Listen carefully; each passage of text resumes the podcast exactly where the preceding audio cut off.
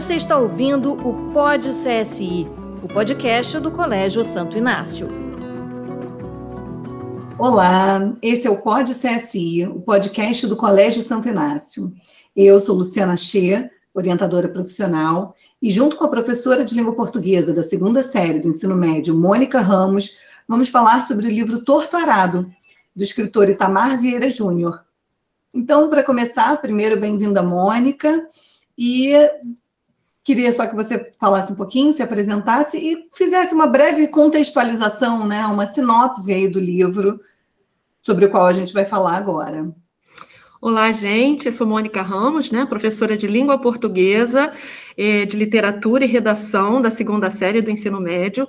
Hoje a gente vai conversar um pouquinho sobre esse livro Torto Arado, que eu despretensiosamente, eu li em janeiro de 2021, e eu simplesmente me encantei com tanta clareza. Cada fato narrado pelo Itamar nos traz uma reflexão sobre um Brasil e as suas diversidades culturais, traz personagens que se agigantam diante dessas situações diversas.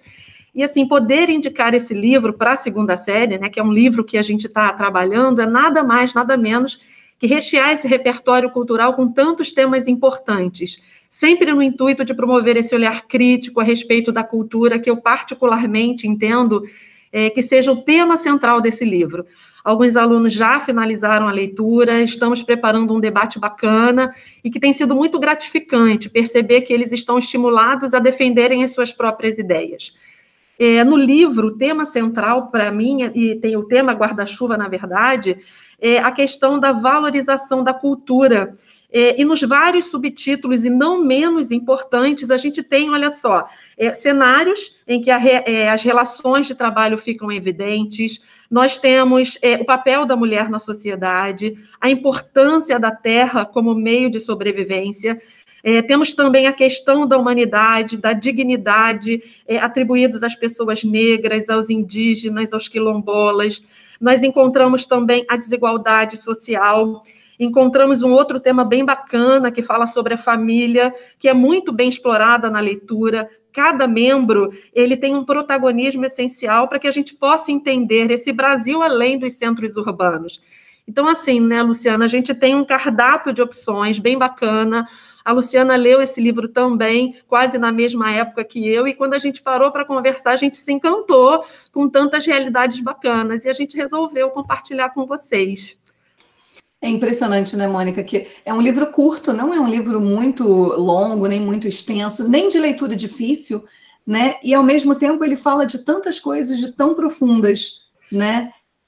E tem Desculpa, mas tem uma coisa que você falou, né? Que ele traz um retrato do Brasil e dos personagens do Brasil, né? E uma coisa que eu me questionei muito enquanto eu estava lendo é se esse é o nosso Brasil, né? O quanto que a gente reconhece desse Brasil, né? Desse, justamente dessa questão aí da valorização cultural, né? Do papel da terra. A, a terra, para mim, foi uma das coisas que ficou mais forte no livro, né? Da relação que eles têm com a terra e do desconhecimento que a gente tem né? É muito bacana e assim é, essa diversidade de temas é muito é muito produtivo para nós que estamos trabalhando redação, digamos, porque a gente quer rechear esse repertório e esse livro a gente escolhe qual deles eu vou trabalhar. Né? E o Tamar tem uma linguagem é, acessível, né? os alunos conseguem fazer essa leitura com muita tranquilidade.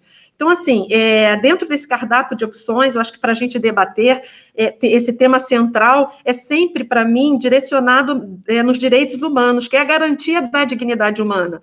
Né? Todas as pessoas elas devem ser reconhecidas pelo direito a ter direitos, né? a ter saúde, a ter educação, a ter emprego, moradia, saneamento, justiça por aí vão tantos exemplos, né?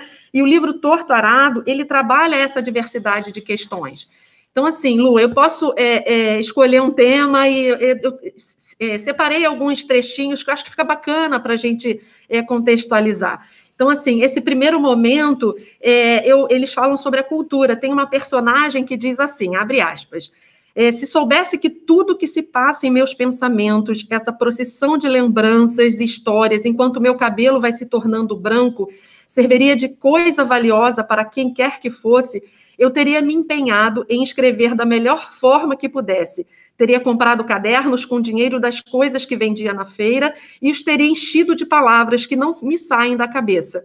Teria deixado a curiosidade que tive ao ver a faca com cabo de marfim se transformar na curiosidade pelo que poderia me tornar, porque minha da minha boca poderiam sair muitas histórias que serviriam de motivação para o nosso povo, para as nossas crianças, para que mudassem as suas vidas de servidão aos donos da terra, aos donos das casas da cidade.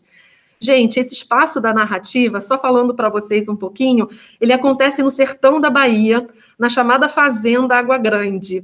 E a maioria desses personagens é descendente de escravos. Eles vivem à margem de um rio, que sofrem com estiagens, com a falta de recursos, trabalham sob um sol escaldante, moram em condições precárias e se alimentam daquilo que é plantado. Mas, sobretudo, eles valorizam a cultura, a própria história deles. A Belonísia, que é essa personagem desse fragmento que eu li para vocês, ela, ela, ela queria deixar por escrito esse conhecimento adquirido, né, as crenças, a arte, eles faziam é, uns bonequinhos de espiga de milho, né? Eles, as, as rezas que eram aprendidas de avó para avó, as raízes, as folhas que eles faziam xarope. Então, é, é, especificamente para essa personagem que sofreu um acidente né, e perdeu a fala, eu não vou contar o que houve, é bem bacana essa parte. Ela, ela queria deixar por escrito essa cultura. Para ele, para ela, né, significava proporcionar é, um prazer de ser, de fazer, de pertencer àquela cultura, porque a cultura ela precisa ser registrada, né? E assim, eu acho bacana esse momento em que ela fala desse pertencimento de cultura que às vezes a gente nem valoriza tanto, né? A gente tem assim um esquecimento às vezes das coisas bacanas que a gente podia deixar registrado, né, Luciana? É, e além disso, eu acho que tem mais uma coisa, Mônica. É, a Belonísia, né, até por ter sido a irmã que sofreu o acidente, né, que ah, sem spoilers, né? Ah, desculpa, foi sem querer. Mas eu acho que é, um, é uma parte assim que para mim ficou muito forte, né? Todo a forma como foi, é, é, aquilo é de um encantamento. Né? E, e, a expectativa era que ela não fosse essa pessoa, né? A expectativa dela por ela morar onde ela morava, pelas experiências de vida que ela tinha, é, por, pela situação que ela vivenciou, né, com a perda da fala, enfim, a expectativa era que ela não fosse essa pessoa, né, que ela não fosse um repositório de cultura, que ela fosse. Aí a gente já começa a, a entra na, na, nessa questão da valorização da cultura no tema do papel da mulher, né? E, e a expectativa era que ela simplesmente estivesse ali presente, ajudando na, na lavoura, na casa, e que ela não tivesse mais para além, o que oferecer para além disso. Né? E aí a gente vê esse trecho lindo que você leu, como a expectativa dela é outra. Né, como o olhar dela para isso é outro, como os atos dela são outros, né? Quando ela é, se encontra lá com as vizinhas, né? Com aquela questão lá familiar que ela intervém. Então, é, é como a força dela está muito além do que era esperado de uma mulher, digamos assim, como ela, né? Sim, e, e, o que acontece também, para além dessa, desse momento aí da, da Belonísia, né, se protagonizar nesse papel feminino bacana que o Itamar coloca, é, eu também é, andei procurando, lendo, porque o Itamar é incrível, né? A gente acaba conhecendo também o autor. E a gente se depara com essa dualidade, que é uma outra constante no Torto Arado.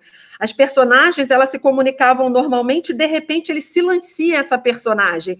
E aí é, ele faz uma reflexão bacana numa das entrevistas que ele fez, que ele fala assim: o silenciar dessa personagem que vive em condições precárias, que não tem estudo e que sobrevive diante de tantas adversidades, faz a gente pensar nesse silenciar que a gente às vezes faz aqui em pleno século XXI. Né? A, gente, a gente se calar diante das adversidades, aceitar muitas condições né? E a Belonísia, ela se agiganta, no início né, da nossa fala eu falei desse, desse, desse protagonismo, e a Belonísia é uma personagem que se agiganta, agiganta né, diante de tantas dificuldades. E, e acaba sendo um, um momento de reflexão para a gente falar assim, nossa, quanto pertencimento, quanta coragem, quanta vontade de fazer acontecer. Muito legal.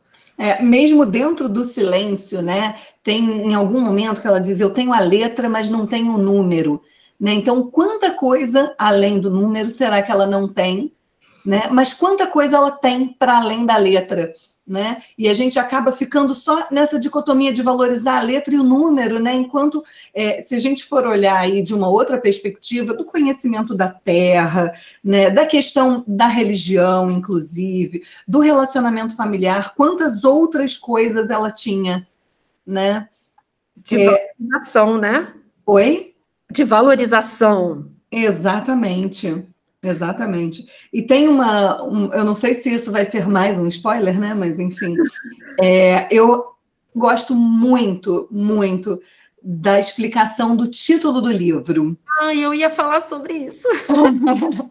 eu acho lindo. Tem um trecho, é um trecho bem curtinho, hum. é, que diz. Por que, que então o livro se chama Torturado, né? Porque quando ela tenta falar, a voz não sai, né? afinal de contas, não existia recursos para que tivesse ali um, um, um incentivo a, ao exercício da voz dela. Né? Então, diz assim que, abre aspas, era um arado torto, deformado, que penetrava a terra de tal modo a deixá-la infértil, destruída, dilacerada. Né? E aí a gente fica na dúvida: isso é o quê? Isso é a voz dela? Ou isso é a atividade deles, né?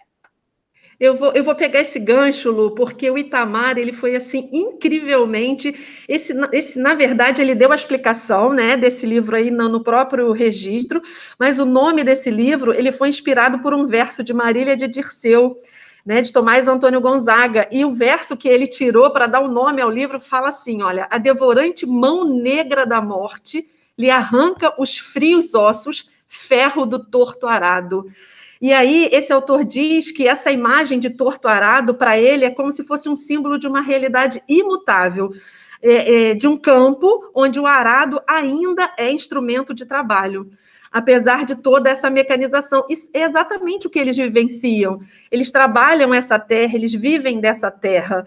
Né? Aí eu vou abrir aspas aqui de, um, de uma fala do Itamar que é linda e que cabe em todo o contexto do livro. Ele diz assim: abre aspas, absolutamente tudo o que é narrado em Tortarado ainda é presente no mundo rural brasileiro de 2021. Ainda há pessoas vivendo no campo em condições análogas à escravidão ou em regime de escravidão mesmo, fecha aspas. E assim, é uma reflexão do nome do livro, do porquê que ele faz isso, né? E aí a gente abre mais um tema de debate que eu não mencionei lá nos é, lá na, nos tópicos, é, que são os desafiadores impactos dessa revolução no mercado de trabalho. Né? Eu acho que, de repente, a gente deixa até em suspenso aí para um próximo podcast. E, assim, o Itamar ele vai falando sobre esse mundo rural e a gente vai é, encaminhando para um outro tema, que é a desigualdade social, que tem muito né, no livro, é, o Torturado fala desse Nordeste, e aí eu vou contextualizar um pouquinho, porque é, é bacana até para quem está é, já leu outros títulos que eu vou mencionar. Né? É, o Torturado ele fala sobre o Nordeste, especificamente sobre a Bahia, e brilhantemente o Itamar relata a realidade já contada nos romances das gerações 30 e 45 dos autores regionalistas que relatam essa vida de muitos brasileiros que moram em áreas rurais. Nós temos o 15, de Raquel de Queiroz, nós temos outro marco da literatura que é Vidas Secas, que é do Graciliano, é, e, e numa conversa sobre o torturado, a gente mistura todos esses contextos, é muito legal, né? Então, o Itamar, ele, ele bota uma narrativa dentro de outra narrativa e a gente vai conversando sobre vários temas que ele propõe para a gente. Eu não sei, Lu, se aconteceu com você, é, muitas vezes eu voltei no que eu já tinha lido falei assim, nossa, que coisa bacana. E eu voltava e registrava. É bom essa, essa, essa, essa ligação que a gente vai fazendo quando vai fazendo uma leitura bacana. E é, e é gostoso de ler o livro, né? É, é verdade. E eu, eu, eu, li esse livro com dentro de um grupo de amigas, né? E aí a gente teve muito essa troca, né? Do que que ali representava cada uma das individualidades daqueles personagens dentro daquela família, né? Qual era o papel deles dentro da família, dentro da família estendida, né? Porque eles, por mais que, que os trabalhadores de terra ali, eles acabavam agindo também como uma família. E aí teve uma coisa que você falou agora, né, com relação a essa, essa fala do, do Itamar, né, quando ele fala da representação do mundo rural. Mas se a gente pegar isso com um comparativo, a gente pode trazer muitas muitas dessas mesmas atitudes, desses mesmos comportamentos para dentro dos centros urbanos também. Né? Então, uma, um dos pontos assim que eu acho mais fascinantes desse livro é como ele está retratando uma, uma sociedade rural que não é da atualidade, né? embora possa estar na atualidade também, mas o, o romance ele não se passa na atualidade e como a gente consegue fazer um paralelo entre isso e tantas situações que a gente vive hoje aqui, né, Mônica, nos centros urbanos e na atualidade. É, é, é, muito interessante, eu li uma, eu vi também várias, né? A gente vem acompanhando o Itamar, até porque a gente queria muito que ele fizesse uma live, mas ele está sim muito assoberbado, foi um querido em responder, falando que agora não tem tempo e tudo. Mas esse livro, é, ele já foi escrito aí há mais ou menos uns oito anos, e Itamar teve a oportunidade, ele, tá, ele trabalha no INCRA, e ele teve a oportunidade de vivenciar todos esses espaços, esses espaços rurais, os quilombolas. Então, muito dessa realidade que ele retrata aqui no livro é o que ele vivenciou. Então, ele falou assim que no início ele não dava muita importância para o final desse livro, mas que depois ele foi meio que é, indo e voltando e recheando e dando esse protagonismo lindo que ele conseguiu fazer é, é, nesse livro, mas a vivência dele contribuiu muito para que essa história saísse tão bem amarradinha, né? Porque ela está toda amarradinha, toda costuradinha, e dentro do que você falou, ele escreveu já há algum tempo, agora que é, em 2018 que foi lançado o livro, e, e nessa expectativa de leitores cada vez mais é, fazendo essa associação que a gente está conversando aqui, porque é muito é muito real, é muito o nosso dia a dia, essa reflexão de trabalho, quantas pessoas é, trabalham em condições desumanas, não no mundo rural, mas aqui também, sem condições trabalhistas, né? E a gente abre um leque de informações bem bacana para a gente conversar. Então, ele consegue fazer esse, é, é, esse, esse leque de, de opções para a gente discutir com uma tranquilidade, dentro de uma narrativa bem bacana, com uma linguagem muito clara e que encanta, né? Eu acho que é, para a gente que gosta de ler, para os nossos alunos também, né, ter uma leitura é, é, mais próxima é bem, é bem gratificante. Eu acho que o trabalho que a gente tem propondo, vem propondo aí para a segunda série é, vai ser bem, é, bem produtivo. Ai, que bom. Eu, eu realmente fiquei muito feliz com a escolha do livro, né, para a segunda série, porque é, é, um pouco de tudo isso que a gente falou. Eu acho que traz, amplia o olhar, né? Eu acho que leva o olhar para lugares que estavam escondidos para a gente, né? É, o, quando você fala de aumentar o repertório, realmente, sim, a quantidade de repertório que esse livro traz, não só né, com relação a questões históricas, com relação a questões de desigualdade, mas também com relação à família, à religiosidade, ao papel da mulher, ao relacionamento com a terra, né? Que nem eu falei, assim, isso realmente foi uma coisa que me marcou muito. Um dos personagens, ele diz em determinado momento, foi o pai. Em determinado momento, ele diz que ele foi parido pela terra. Isso. Né? Gente, que coisa mais linda e mais forte é você ser parido pela terra, né? É, então, assim, é uma relação que a gente, de fato, a maioria de nós, pelo menos, desconhece, né? É, é uma identidade, né? um pertencimento.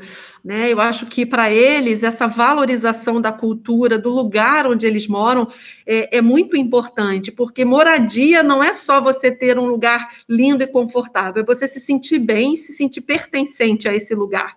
E eles, eles se sentem pertencentes, porque é, é, são, são é, pessoas são quilombolas, né? moram nesse, nesse espaço é, é, de terra, e tudo que é feito ali, desde a plantação é, até as, os chás que são feitos, eles sentem muito orgulho.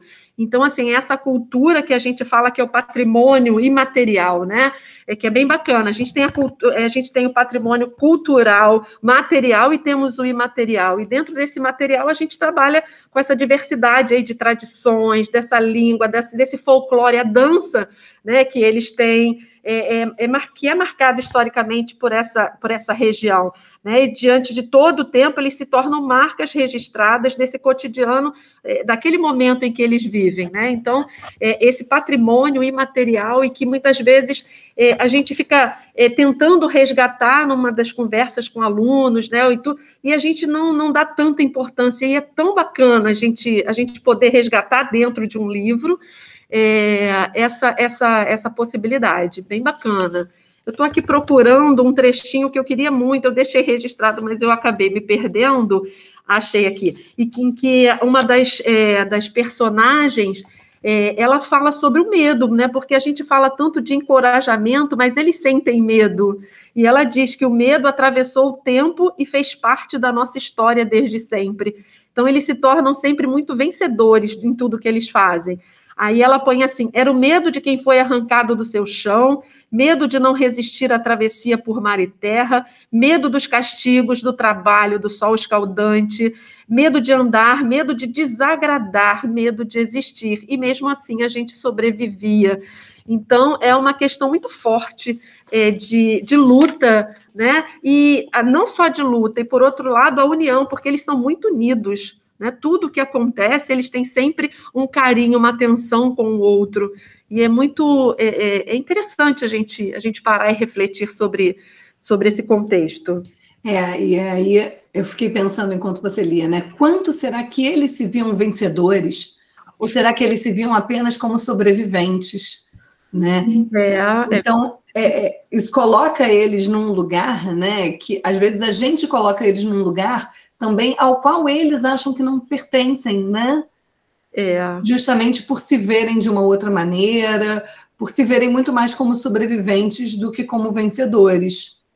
É verdade, é verdade. É, teve uma outra fala que você fez também aí é, sobre religiões, né? É, sobre a religião. E o Torturado ele coloca nessa mesma balança o sincretismo da religião, do realismo mágico, né? E ele vai explorando sempre que possível essa apropriação né, sempre em primeiro lugar de ser assim, o herdeiro, eles são conscientes do que está acontecendo em cada capítulo, mas ele vai misturando né, esse, esse, cada elemento desse, é, dessa, desse aprendizado, dessa cultura, e vai passando, e a gente vai lendo o livro e acaba, a gente não percebe né, que a gente está terminando e a gente fica curioso para saber, porque na verdade a Lu já deu um spoiler para vocês, mas a gente só vai saber qual foi das personagens que sofreu o acidente lá para o meio do livro.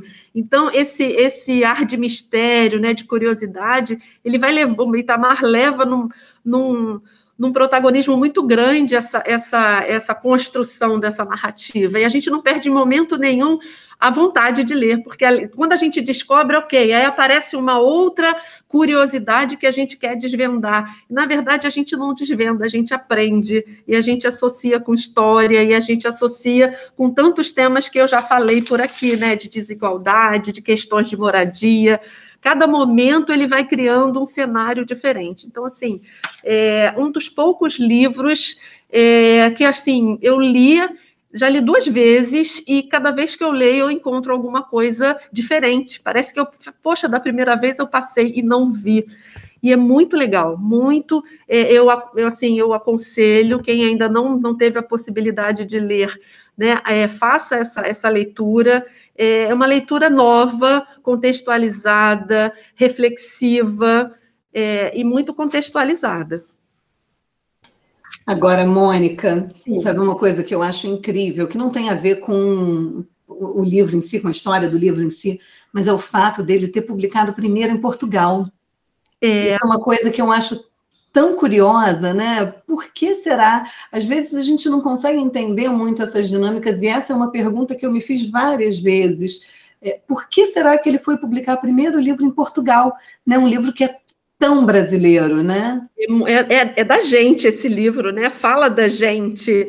E agora, não só ele publicou realmente primeiro em Portugal, e agora ele tem várias edições aí é, em tantas outras línguas e assim tem feito um sucesso incrível, porque na verdade, para quem não conhece o nosso Brasil, é uma mega, uma mega aula de história. Né? Muito é muito bacana. Nós nos, nos, nos, sentimos assim donos desse livro porque a gente consegue identificar cada um é, é, desses tópicos que ele trabalha, né?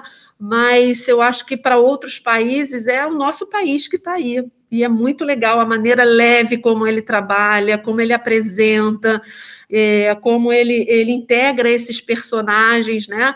Muito interessante, de verdade, muito bacana. É, e aí, né, quando a gente fala do tema central, como essa questão da valorização cultural, né, uhum. tem, uma, tem uma passagem que diz o seguinte, eu acho incrível, porque a gente considera que é um povo que, mesmo sem letra e mesmo sem número, né, ainda assim valoriza a própria cultura. E aí diz o seguinte: o sangue do passado corre feito um rio, corre nos sonhos primeiro, depois chega galopando como se andasse a cavalo. Né? Então, isso mostra como eles estão sempre presentes, né? como a história deles está sempre presente, e eles valorizam aquilo. Né? É, eu acho isso uma coisa muito legal. Né? A, a avó, que aparece um pouco mais no início do livro, e ela é um, um, um, exemplo vivo disso, né? Então, é, ele ui, eu re, vou repetir um pedacinho aqui, tá, Pedro, desse barulho.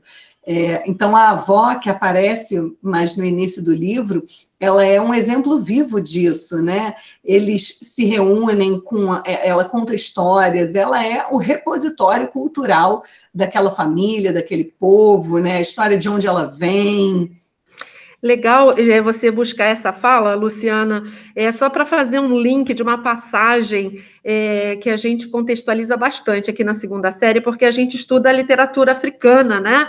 E é um, um autor chamado Antônio Jacinto, ele diz que em Moçambique e Angola, que foram colônias de Portugal até a década de 70, é, viviam um grave problema de analfabetismo, mas que eles praticavam uma intensa troca de cultura que ele chamava de oratura.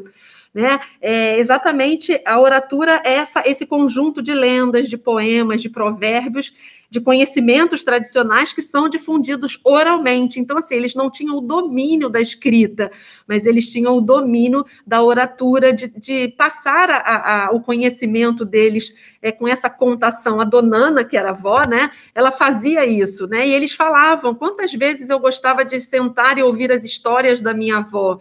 E todas essas histórias eram histórias do que eles vivenciavam, né? Então, assim, é, a gente sempre fala de literatura, né? Que a palavra litere se refere à letra escrita, mas no contexto do torturado, durante um bom período que essas pessoas não tinham acesso à escola, é, e que a gente é outro tema que a gente pode também depois falar, que a escola é sempre um tema muito bem-vindo. É, essa cultura oral é, era o que mantinha a identidade, né? É, toda a vivência que eles adquiriam de geração em geração.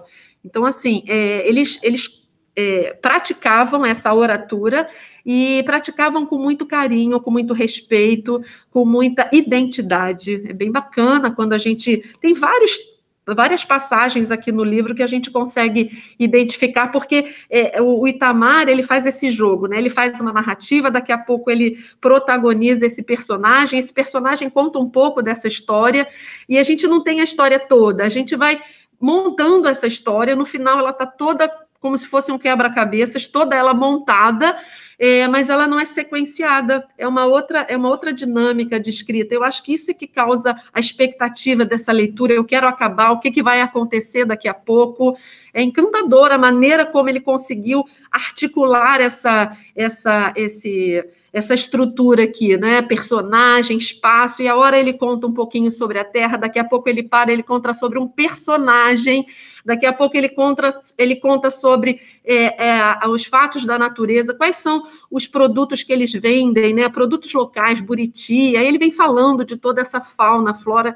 É, é muito é, é muito bacana essa dinâmica que é, ele faz para apresentar é, o contexto do livro, que no final está tudo organizado, tudo no lugar, tudo nas prateleiras, assim, devidamente arrumadinho, e com vontade de ler de novo.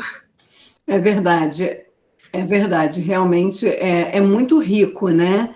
É, e olha que coisa incrível que é, numa cultura de tradição oral, você não ter voz né? Mas mesmo assim você estar inserido dentro dessa cultura. Então não é a falta de voz que coloca a personagem à parte disso, né? Pelo contrário, ela consegue, ela vai lá, desenvolve é, é as habilidades dela, ela desenvolve o outro caminho dela para se inserir dentro da sociedade, para fazer parte daquele grupo ali, né? E, e, aí quando você fala das histórias da avó, né?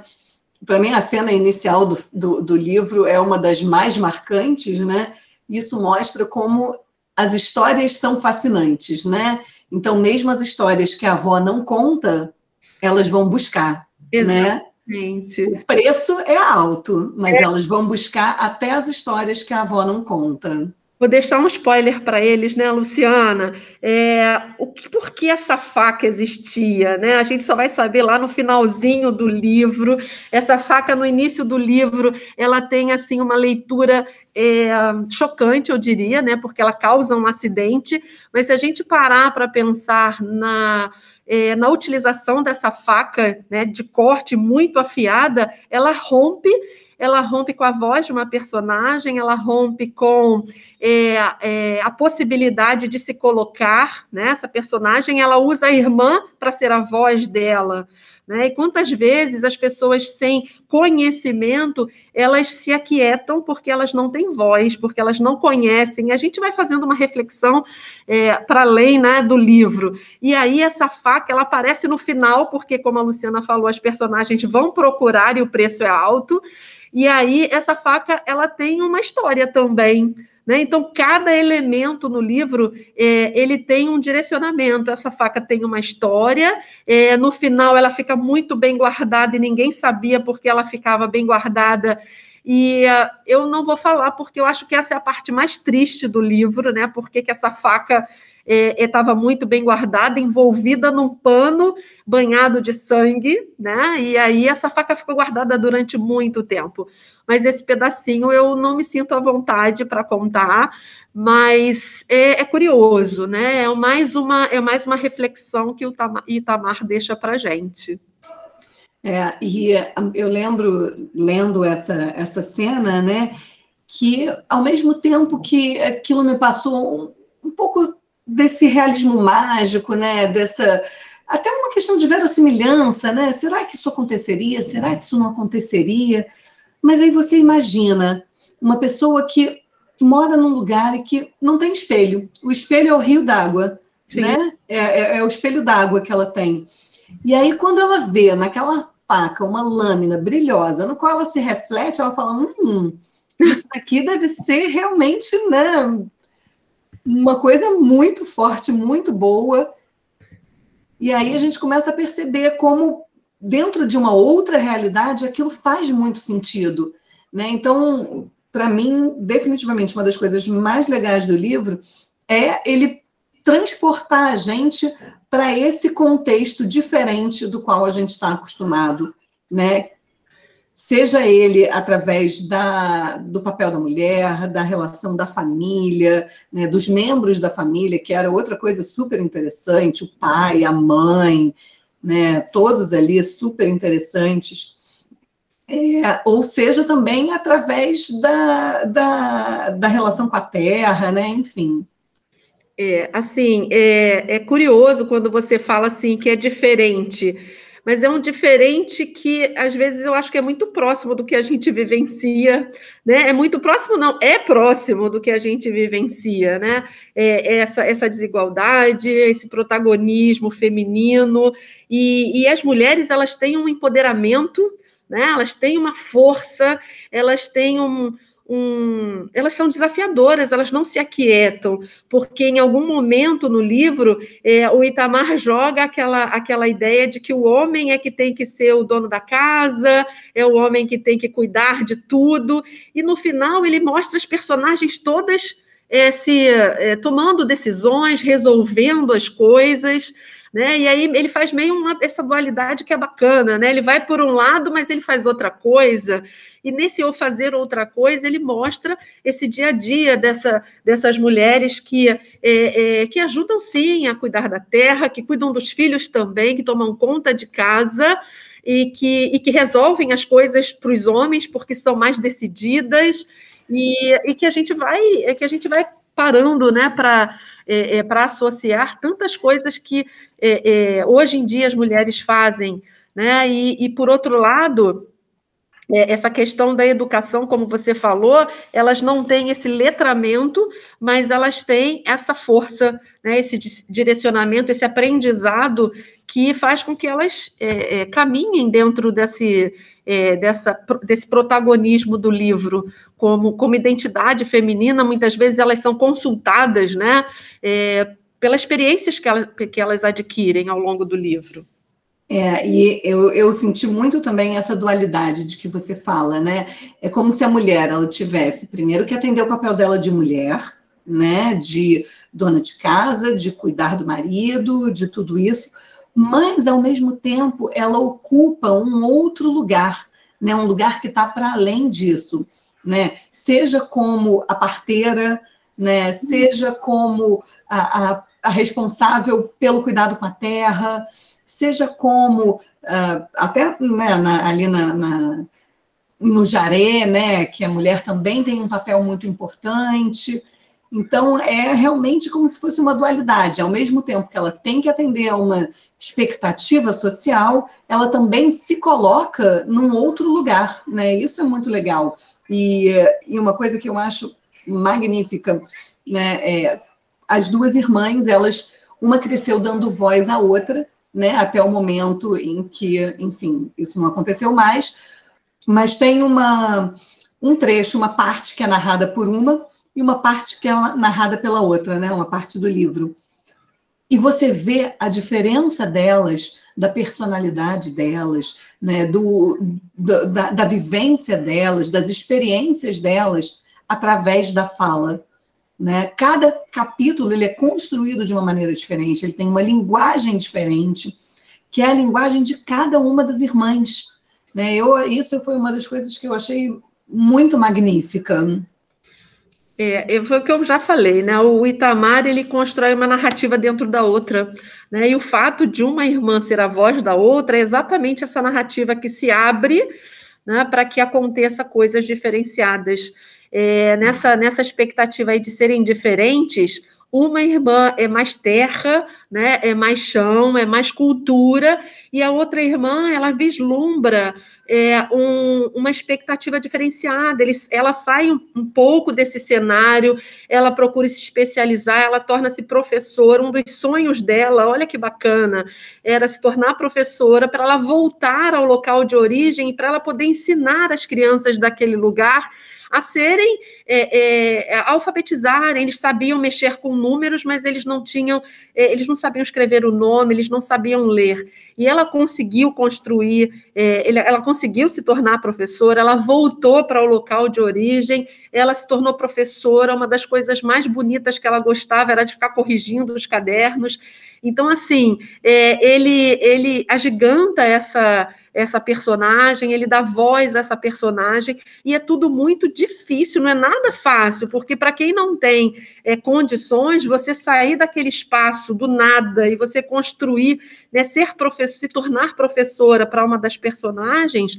É, foi assim um presente para eles e ela retornar e, e ensinar as pessoas daquela, é, daquela daquela, daquele meio, é, foi assim um uma valorização não só para a personagem, mas para quem sabia que aquela personagem vivenciou tudo o que eles passaram, todas as dificuldades, todas as eh, os perrengues, as noites em claro, enfim, ela pôde ir para o centro da cidade, que para eles, né, tem uma parte aqui no livro que ele fala assim, não sei como é que a minha irmã conseguia viver naquela selva de pedras sem ter uma terrinha para mexer, né, com pessoas passando de um lado, então assim, é como se é, nós, né, que vivenciamos nos centros urbanos, fôssemos de pessoas diferentes que eles, e eles vêm dessa maneira, né? Minha irmã não tem uma terrinha, não mexe em nada, e aí quando a irmã consegue voltar e dar aula para as crianças, ela se sente assim muito é, gratificada. E quem recebe esse ensinamento também, porque você abriu o horizonte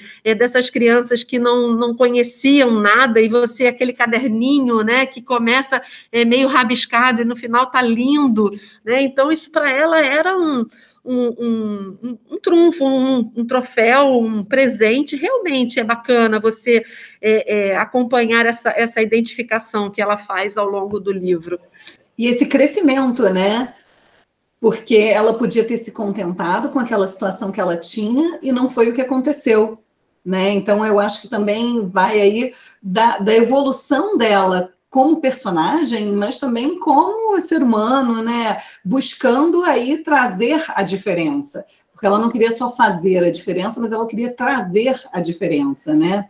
E eu acabei de encontrar aqui um, um trechinho que fala um pouquinho daquela questão da mulher que a gente comentou ainda há pouco. Assim. Que é a Belonise que diz o seguinte: Mas eu já me sentia diferente, não tinha medo de homem. Era hum. neta de Donana e filha de Salu que fizeram homens dobrar a língua para se dirigirem a elas. Muito legal essa passagem, né? Porque sim, é, elas se se enchiam de protagonismo, né, de pertencimento, e não era um homem que deixaria elas é, é, mudarem de opinião. Então, elas tinham a sua própria, o seu próprio registro. Nossa, é incrível, gente. Assim, se a gente pudesse é, abrir cada uma dessas passagens aqui, contextualizar cada um desses temas que a gente identifica, é, é, a gente vai contextualizando o livro e trazendo para esse século XXI e a gente vai desdobrando informações muito é, é, com muita autoridade, né? Fazendo reflexões, argumentações pertinentes dentro de cada um desses é, desses tópicos que a gente que a gente consegue abordar por aqui. É verdade, né? Quanto, quanto mais a gente ainda poderia falar sobre todos esses assuntos, não só da forma como ele retrata, mas também da relação que isso tem com o nosso dia a dia, com a nossa vida hoje, né? Exato, exato. E assim, é, até para a gente fazer uma reflexão do quanto nós temos e do quanto a gente precisa valorizar o que a gente tem, porque a gente tem dentro de, das nossas condições, a gente tem é, é, a gente tem família, a gente tem casa, a gente tem emprego, a gente tem é, uma, a gente tem amigos, e assim, eles viviam sozinhos. A união fazia com que eles fossem mais fortes, é, as dificuldades faziam com que eles ficassem cada vez mais, é, mais, cada vez mais unidos, e aí a gente a gente viaja um pouquinho junto com Itamar aqui nesse livro. Perfeito, Mônica. E aí eu acho que a gente podia pensar também no que nos falta, né? E aí, principalmente pegando esse gancho aí da relação com a terra, queria que você encerrasse falando sobre o cemitério da Viração, né? Que a gente já comentou sobre isso. E aí a gente pega o, o Zeca Chapéu Grande, né? Que diz que ele foi parido pela terra e que era para lá que ele tinha que voltar, né? É, porque assim, é, na verdade, o cemitério da Viração era um espaço em que eles enterravam os, é, os parentes, os amigos, né? E em determinado momento, quando chegam outros donos de terra, porque é, é, dentro do livro acontece essa, essa possibilidade aí de outros donos chegarem, e eles fecharam o cemitério, falaram que mais ninguém poderia ser enterrado ali. E eles falaram: não, é aqui que os nossos familiares estão, e é aqui que eles vão, é, é aqui que é como se a história fosse continuar, né? Uma vez que todos estivessem juntos, porque até é, é, no finalzinho todos tinham que estar juntos, né? Eu fiz essa leitura. Eu não sei se Luciana fez uma leitura diferenciada, né? O que, que você, você encontrou aí, Lu? Não, foi, é, foi bem por aí mesmo, né? É essa relação que eles têm com o lugar onde eles estão, né? Com a terra de onde eles vêm. Se foi dali que eles vieram, é para ali que eles vão voltar. Né? Não, ele não quer saber qual é o cemitério, se o cemitério vai estar em outro lugar, não. É ali, né? E, e aí eu acho que sim, a gente tem que pensar em tudo que a gente tem, né? E o que, que a gente pode, como a gente pode usar tudo que a gente tem, mas essa, esse ponto né, específico relacionado à nossa relação com a Terra, como isso é uma coisa que nos falta. Exato, né? Eu acho que cultura é uma, é, é, um, é uma coisa que a gente precisava é, é, refletir mais, né? Dar mais valor, né? Fazer com que a gente pudesse é, nos sentir donos do que a gente tem. E muitas vezes a gente quer o do outro, né? A gente que acha que o do outro é o mais importante quando a gente tem tanta coisa bacana, tanta coisa para valorizar, tanta coisa para estudar, tanta coisa para vivenciar, né? Nós temos uma, essa riqueza né? E é o que mais ou menos a gente discute, o que a gente debate é, em sala de aula é, é, abrir esse horizonte, esse olhar crítico, né, a respeito da cultura. É, é, e é importante quando a gente percebe que a gente faz esse encaminhamento, que lá no finalzinho é, surgem, depois, se a gente puder conversar um pouquinho sobre é, os trabalhos que vão aparecer por aí, porque essa reflexão dos alunos também é muito gratificante, né? E eles estão tendo olhares diferenciados do que a gente está conversando aqui, é, é empolgante a gente vê o que está surgindo. E é, essa, esse olhar para mim, né, dentro desse universo de que a gente fala de repertório cultural, que a gente sempre quer mais, né, rechear e rechear, esse livro a gente a gente a gente consegue fazer um, um abraçar uma série de informações e, e desmembrar, bem bem bacana.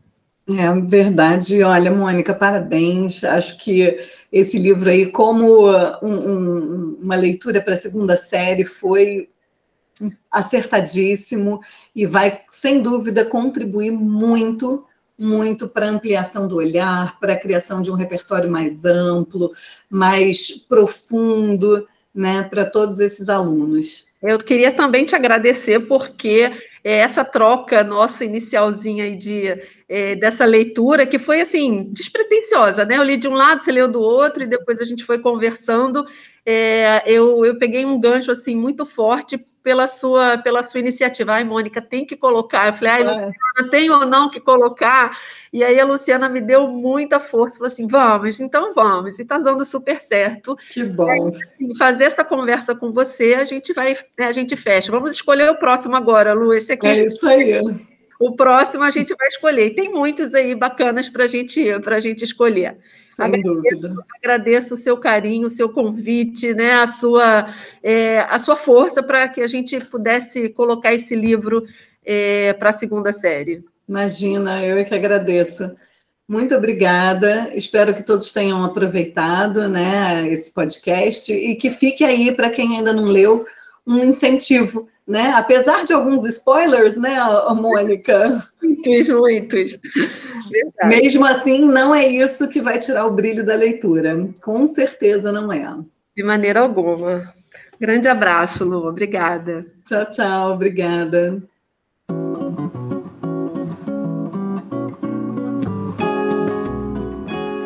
Você ouviu o Pod CSI, o podcast do Colégio Santo Inácio.